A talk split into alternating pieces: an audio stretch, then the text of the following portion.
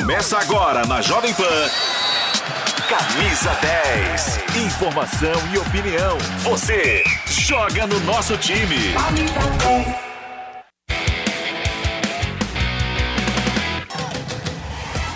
Oito, jogado, fica, partiu,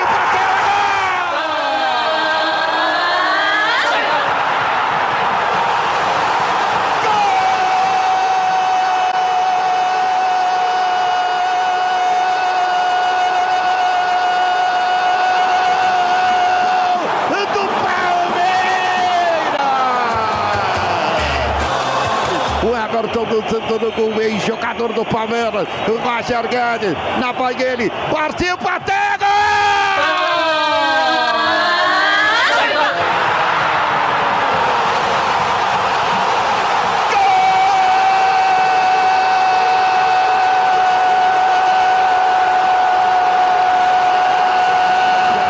Autorizado, bateu o cacete, bola descida, bola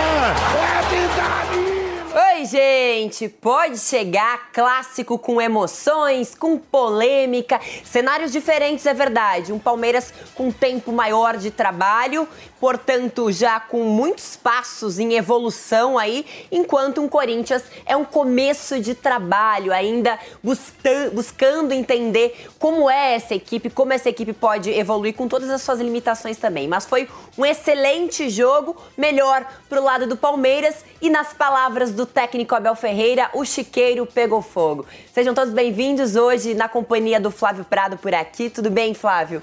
Tudo bem, muito, muito bom dia e realmente foi um jogo legal, um jogo bom de ver e um resultado justo. O Palmeiras foi melhor que o Corinthians realmente e também com o nosso giro clássico de repórteres, porque o Pedro Marques já está a postos para a gente falar então deste Palmeiras que venceu. O que estava valendo, né, Pedro, nesse jogo era também a questão de vencer um clássico com torcida lotada. O Palmeiras já garantiu a classificação e agora garante também poder decidir a continuidade do Campeonato Paulista na sua casa. Seja bem-vindo.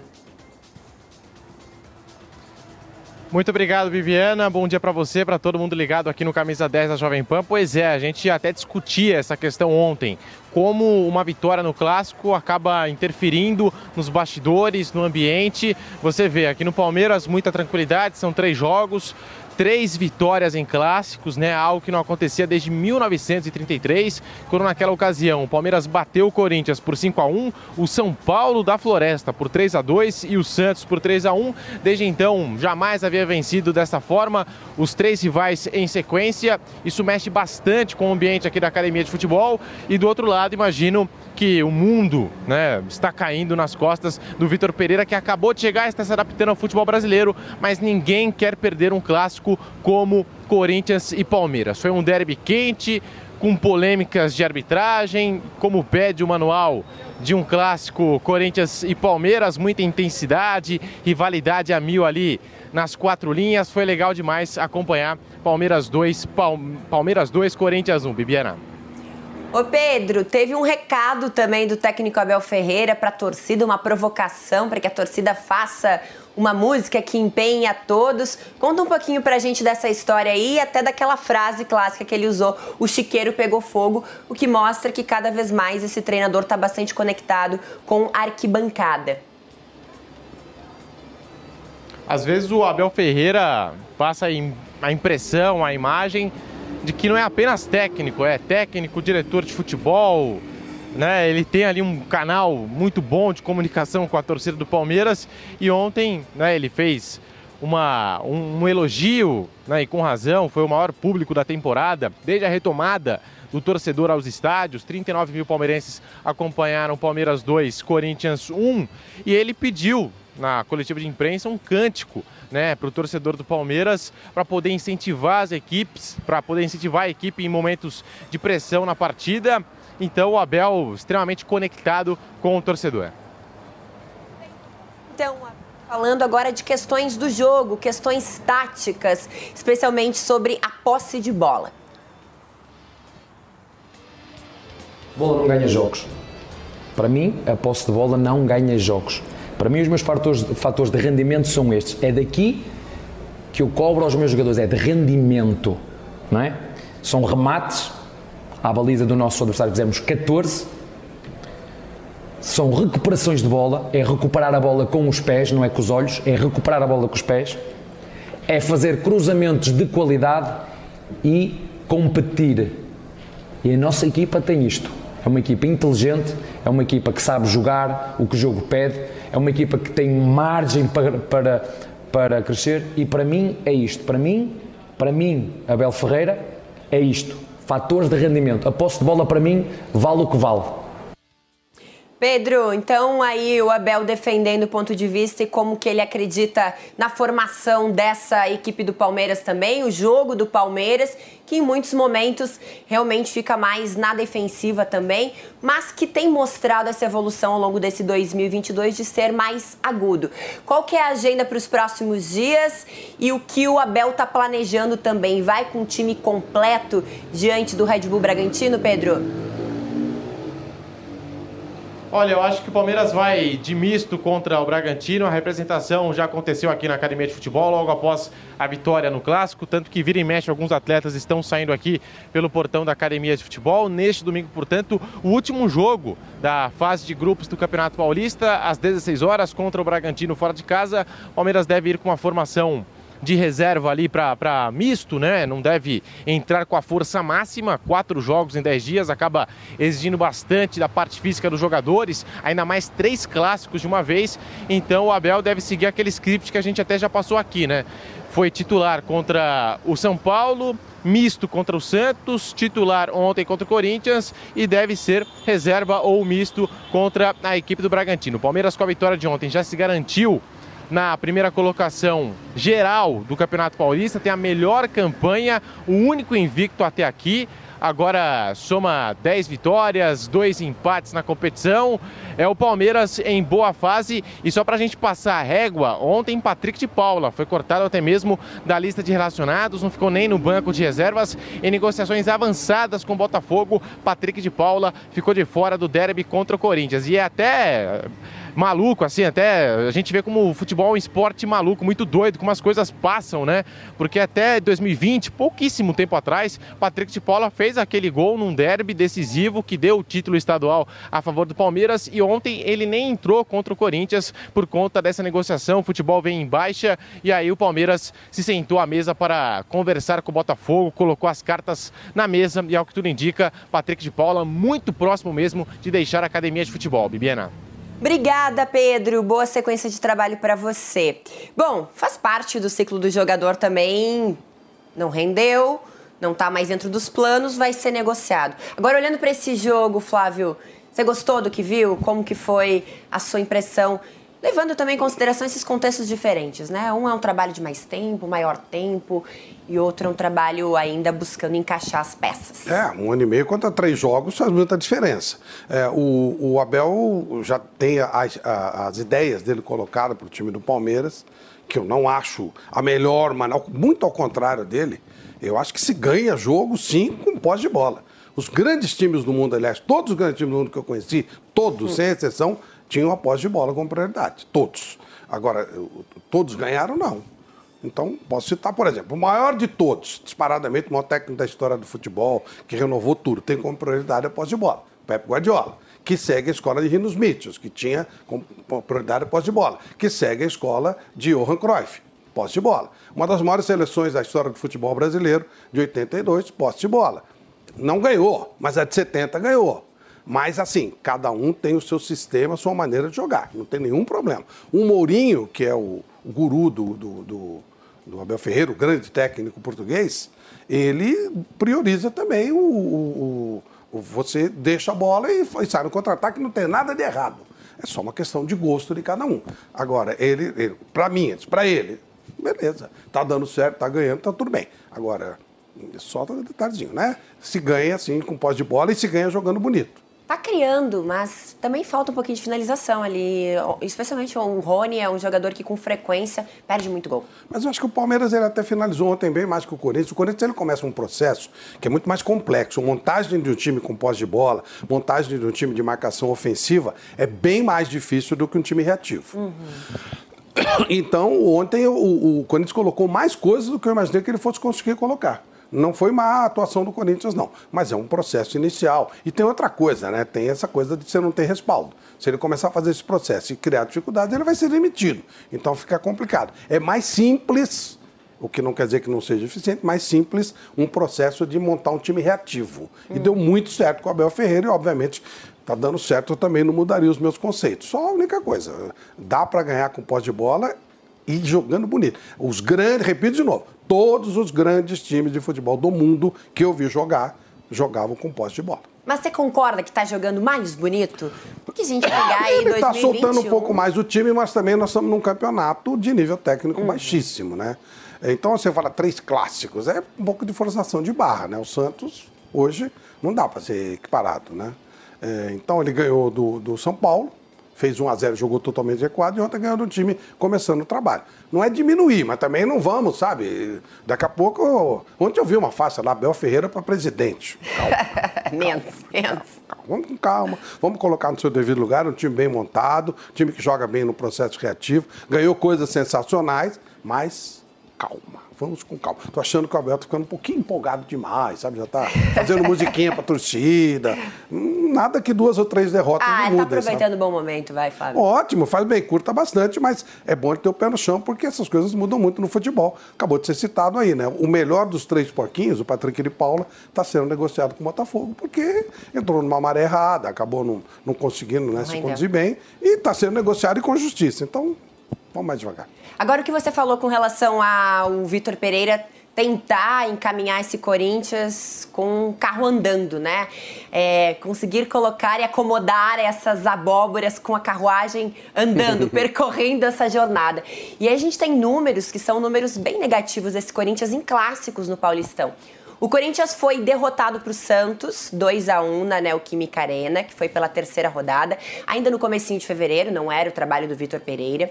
Depois, ele também perde para o São Paulo, então é outro resultado negativo, e agora esse 2 a 1 Dá uma pressão maior também internamente, e aí você tem que tentar dar uma dosada, porque é a chegada de um trabalho novo, de uma nova comissão, de entender as peças, de recuperação de jogadores nesse contexto também. Pelo que você viu da escalação desse Corinthians, é o caminho é, é, seguir este caminho? Tem o que fazer ali nesse, nesse elenco? Dá para mudar, colocar de um jeito diferente, Flávio? Não, Bibiana, é sempre a história do, de filosofia do jogo de cada um. Eu gosto muito das ideias de jogo do, do Vitor Pereira, mais do que do Abel Ferreira. Isso quer dizer que ele será mais vencedor que o Abel? Não, vai ser difícil fazer o que o Abel fez, né? Com outro tipo de filosofia. Mas a montagem do time do Corinthians é muito difícil, é muito complexa. Principalmente porque é um time que tem uma cultura defensivista. Uhum. O Corinthians é um time de reativo faz tempo. Desde o Mano Menezes, passando pelo Tite, passando pelo Carilli. O Silvinho tentou soltar um pouquinho, teve dificuldade. O Tite, na segunda passagem, tentou soltar um pouquinho, não foi tão bem como na primeira, quando ele foi campeão do mundo. Se mudar uma filosofia é difícil, principalmente num futebol como o nosso, onde não se dá tempo para ninguém. Mas eu gosto das ideias e achei que o Corinthians jogou um bom futebol. É, um Corinthians que foi campeão também com o Carilli no 1x0, empate. É, estilo Abel Ferreira. No, no, no, pouquinho ali. Ganha, você ganha sim, claro que ganha. Ué, o Mourinho é o maior técnico da história do, do futebol português.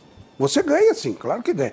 São coisas diferentes. Uma coisa é ganhar, outra coisa é gostar e dizer hum. que. Quando ele diz. É que ele diz para ele, né? Para ele. Agora, a posse de bola ela é o que é. É o que é com Guardiola, é o que é, né? É o maior time do mundo, uh, disparadamente, e é a mais bela filosofia de jogo que se tem no meu conceito. Eu não, não quero convencer o Abel Ferreira de nada, até porque ele está ganhando e ele também não precisa me convencer de nada. São gostos por futebol. Eu paro para ver um time que tem posse de bola e não paro para ver um time que joga reativamente. Eu estou falando como lazer, tá? O jogo reativo para mim é muito chato, não gosto. Muito bem, vamos ouvir então o que, que o Vitor Pereira falou dessa partida e de que forma que ele está avaliando. Vamos ver se ele é um treinador realista. Fundamentalmente foram dois clássicos jogados, um com três dias de trabalho e outro com, com duas semanas de trabalho contra um clube que, que tem dois anos de trabalho. Portanto, eles têm dois anos de trabalho, nós temos duas semanas uh, em cima do nosso trabalho, portanto, não é fácil, não é fácil construir uh, um processo de jogo. Uh, eu não faço milagres, não, é? não, não, tenho uma varinha mágica, não sou mágico. evidentemente, hoje tivemos um adversário mais forte, agressivo, mais agressivo que o, que o Ponte Preta, não é? Mais forte que o Ponte Preta, mais agressivo que o Ponte Preta um árbitro, do meu ponto de vista, deixou também, deixou também que a agressividade estivesse sempre no limite uh, e pronto, e, e nós não, não, conseguimos de facto uh, libertar-nos um bocadinho daquela pressão, mas fundamentalmente na primeira parte, porque na segunda parte tivemos um bocadinho mais de paciência, que foi um, um erro que cometemos na primeira parte, é que a bola entrava num corredor e nós queríamos acelerar, queríamos entrar por esse corredor, portanto não, não tivemos a intenção de ligar, de ligar corredores e tivemos dificuldade por aí e por alguma falta de mobilidade. Muito bem. Parada rapidinha por aqui, então. Copa Mundial da FIFA Qatar 2022 na Jovem Pan. 32 seleções, 64 partidas, 5 cidades, 8 estádios. Primeira vez num país árabe. Copa do Mundo FIFA. Qatar 2022 na Jovem Pan. Oferecimento Loja 100. Aproveite as ofertas do Super Mês do Consumidor nas lojas 100. E Tectoy. Agora também é automação comercial. Uma nova fase para o seu negócio. O Super Mês do Consumidor já começou nas lojas 100. Loja 100. Impressora multifuncional HP 2774 com Wi-Fi nas lojas 100. Só 498 à vista. Ou em 10 de 49,80 por mês, sem juros. Notebook positivo quad-core, memória de 4 GB e armazenamento de 128 GB SSD. Nas lojas 100, 2.098 à vista. Ou em 10 de 209,80 por mês, sem juros. Loja 100. Super Mês do Consumidor. Facilidade assim, só nas lojas 100. Mais uma vez, como sempre, imbatível. Quer ser uma pessoa bem informada? Eu tenho uma novidade para você. Agora você pode receber todo o conteúdo exclusivo da Jovem Pan diretamente na sua caixa de e-mail. Assine nossa nova newsletter e tenha acesso ao melhor conteúdo de política, economia, esportes e entretenimento diariamente às 10 horas da manhã, logo após o Jornal da Manhã. Para se inscrever é fácil. Acesse jp.com.br/cadastro e informe seu e-mail. Veja como é fácil ser uma pessoa bem informada.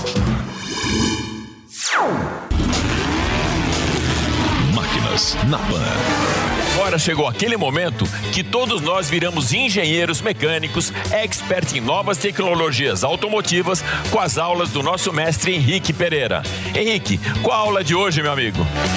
Hoje vamos falar um pouquinho das peças internas do motor, como ele funciona. E para isso nós viemos uma retífica, porque aqui nós temos motores desmontados e podemos olhar essas peças, partes do motor, essa máquina maravilhosa. Vamos começar então, Henrique, pelo mais básico: cilindro do motor e a sua função. Cilindro do motor é a região do motor onde ocorre a explosão, onde ocorre a mistura do ar com combustível, que na presença de uma faísca faz uma explosão e gera um movimento rotatório. Aqui nós temos um motor, quatro cilindros aberto e ali a parte superior, que chamamos de cabeçote. Dentro desses cilindros, ele recebe ar, combustível, os pistões sobem, comprimem essa mistura, que na presença da faísca são jogados para baixo, gerando um movimento no eixo e o motor rotacional. Máquinas na Pan, todo domingo, 7 da manhã, na Jovem Pan News. A notícia que você quer saber. A notícia que você precisa saber. 24 horas com você. No seu rádio e na internet. Jovem Pan. Aqui, você joga no nosso time. Camisa 10. Tá aí, né? Mas o PSG, ele pegou o Manchester, é, o Manchester City na primeira fase e ficou em segundo lugar. Aí ele caiu num lugar onde poderia complicar a vida dele. A gente joga agora poucos potes da Libertadores. Ah, o pote pode decidir muita coisa. Por exemplo, pode dar Corinthians, River Plate e Tolima. Uhum. Né? Tudo adversário que o Corinthians tem uma certa dificuldade de jogar. Né? Não queria nem lembrar a história do Tolima, mas. Né? já que, Se sair no puxou... sorteio, a torcida do Corinthians não terá boas lembranças, né? Então, então e, e, pode pegar o River Plate, porque aí não pega time brasileiro na primeira fase. Muito então não pega bem. nem Palmeiras nem Flamengo. Sim. Pode pegar River, pode pegar Boca. Sim. Pode pegar o Penarol também, que é mais fácil, né? Mas enfim, vamos ver.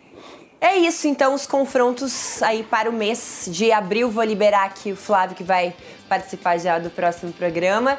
E a gente segue o nosso assunto agora para trazer os destaques do Corinthians. Kaique está a posto já. Kaique, como é que repercutiu essa derrota no clássico? Internamente, Vitor Pereira vai ter tempo para trabalhar, ainda está nessa conta da recém-chegada do treinador, a derrota diante do adversário e rival, né? Porque incomoda uma derrota contra o Palmeiras. Seja bem-vindo. Tudo bem, Bibiana? Um abraço para você, um abraço para todo mundo ligado aqui no Camisa 10. É de fato uma derrota em clássico, ainda mais em um derby, né? O clássico mais importante os dois maiores rivais, sempre repercute de uma forma um pouco mais pesada. O clima com certeza fica um pouco mais pesado aqui no CT Joaquim Grava. Os jogadores ainda não chegaram, a comissão técnica também ainda não, porque o treino de hoje está marcado para a tarde. Corinthians já pensando na última rodada do Campeonato Paulista contra o Novo Horizontino. Tem algumas preocupações, isso porque na coletiva de imprensa o Vitor Pereira citou um possível desconforto muscular do Fagner, motivo que fez com que ele saísse antes do final da partida partida, entrou Gustavo Mantuan, mudou a formação para três zagueiros, enfim. Mas esse Corinthians que não ganhou nenhum clássico, como você já passou, né? A tabela de jogos do Corinthians em clássicos nesse Campeonato Paulista não venceu nenhum. Ali dos, digamos, cinco grandes, né? Dos cinco times que disputam ponta a ponta da, do, da tabela do Campeonato Paulista. O Corinthians só venceu o Red Bull Bragantino por 1 a 0 gol do Gustavo Mosquito, justamente no primeiro jogo que o Vitor Pereira foi à Arena Corinthians, a Neoquímica Arena em Itaquera, para assistir o jogo. Ainda do camarote não tinha feito a sua estreia.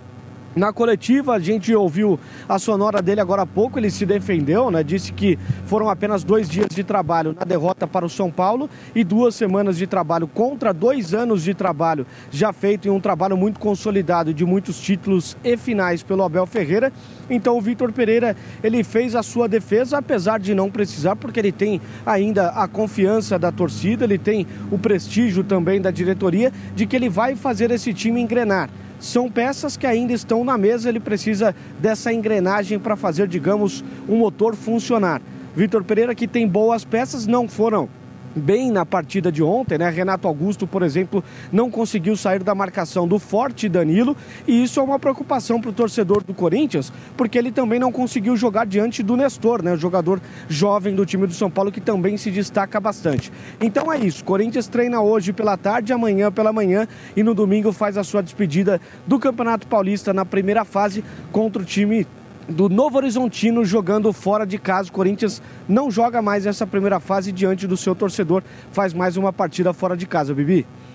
Boa, Kaique! Boa sequência de trabalho para você. Na segunda-feira a gente se encontra para repercutir, então, o final de semana. Final de semana que é o dia D para o Santos. Sábado de tudo ou nada. E é tão louco esse regulamento do Campeonato Paulista porque o Santos pode ser rebaixado ou classificar para a próxima fase. Como é que é essa história, Diogo? Seja bem-vindo. Muito obrigado, Bibiana. Muito bom dia para você. É isso aí. Hoje eu vim até com a minha cola aqui também porque o torcedor santista vai ficar com papel e caneta no final de semana. São combinações para cair, combinações é, para se classificar. Eu deixo você escolher antes, Bibiana. Vamos falar de classificação ou de rebaixamento? Não, vamos falar de classificação. Ó, pra, dar uma, um pra... ânimo. Vamos então de classificação, Bibiana. 30 segundos que a gente já tá entregando. Rapidinho, para classificar, o Santos precisa da vitória e também conta com a derrota do Santo André, que briga diretamente com o Peixe. Para o rebaixamento, o Santos precisa fazer apenas um ponto. Se fizer um ponto, um empate, o Santos está livre. Com uma derrota e uma vitória da Ponte Preta, o Peixe então torce para que a Ferroviária perca por uma diferença ainda maior para assim conseguir permanecer na Série A. Portanto, Santos, Ponte Preta e Ferroviária brigam para se livrar do rebaixamento. Um desses três vai ser rebaixado, Bibiana. Boa, deu para explicar rapidinho. A gente se encontra então na segunda-feira repercutindo todos os detalhes dessa rodada do Campeonato Paulista. Até mais.